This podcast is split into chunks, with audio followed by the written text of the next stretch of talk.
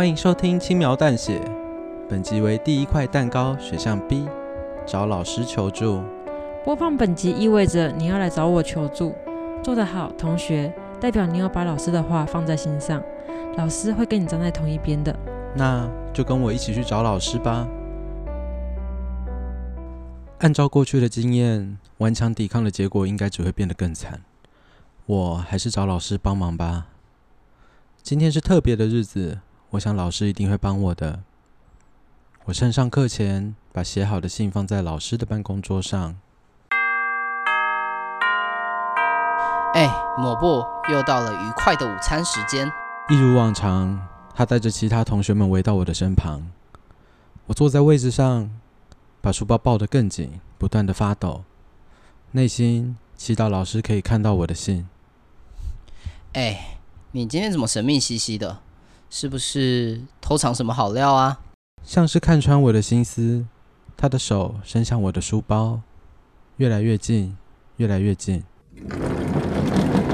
同学，我发现你的作业有点问题，你现在带着书包来办公室找我，仿佛时间被停止一样，教室的所有人。都屏息静气。同学，我在叫你。老师指着我，加重了语气。我抱着书包，赶紧出了教室。其他同学，赶快去用餐。你现在可以安心吃饭了。老师把我带到办公室，找了一张椅子给我坐。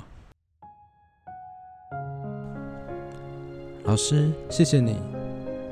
别这样说，老师能替你做的很有限。也谢谢你体谅老师。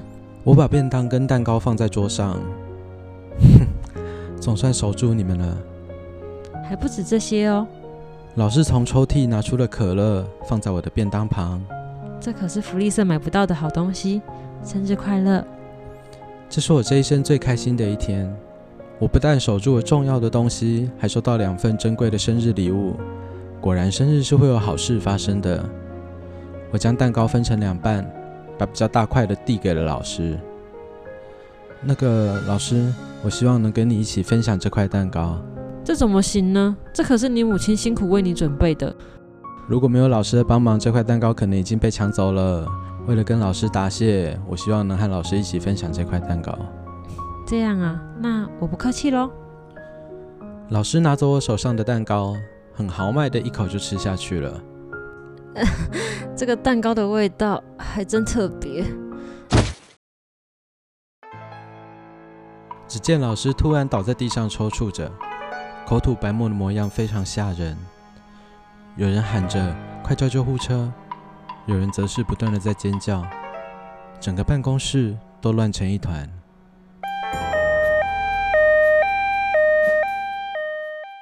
那天过后，老师就再也没有回到学校。而我也失去了在这间学校唯一的保护者。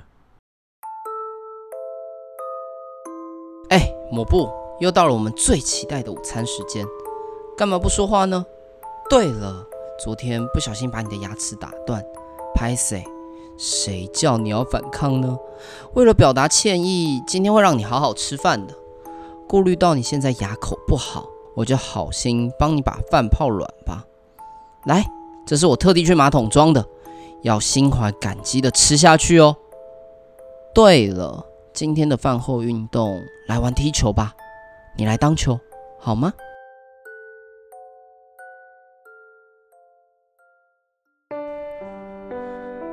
感谢收听《轻描淡写》，这是一个描写人性故事的节目，故事的角色会根据听众的选择走向不同的结局。以上是第一块蛋糕选项 B。找老师求助的故事内容。如果……哎哎哎，你这杀人犯！如果你勇敢反抗，就不会害死无辜的老师了。带种一点，你就来反抗我啊！如果你想反抗我试看看的话，可以回到播放清单，点选第一块蛋糕选项 A，勇敢反抗，来试看看反抗我的下场。如果你喜欢我们的故事，可以订阅我们，或在留言区跟我们互动。那。我们就下次见喽，拜拜。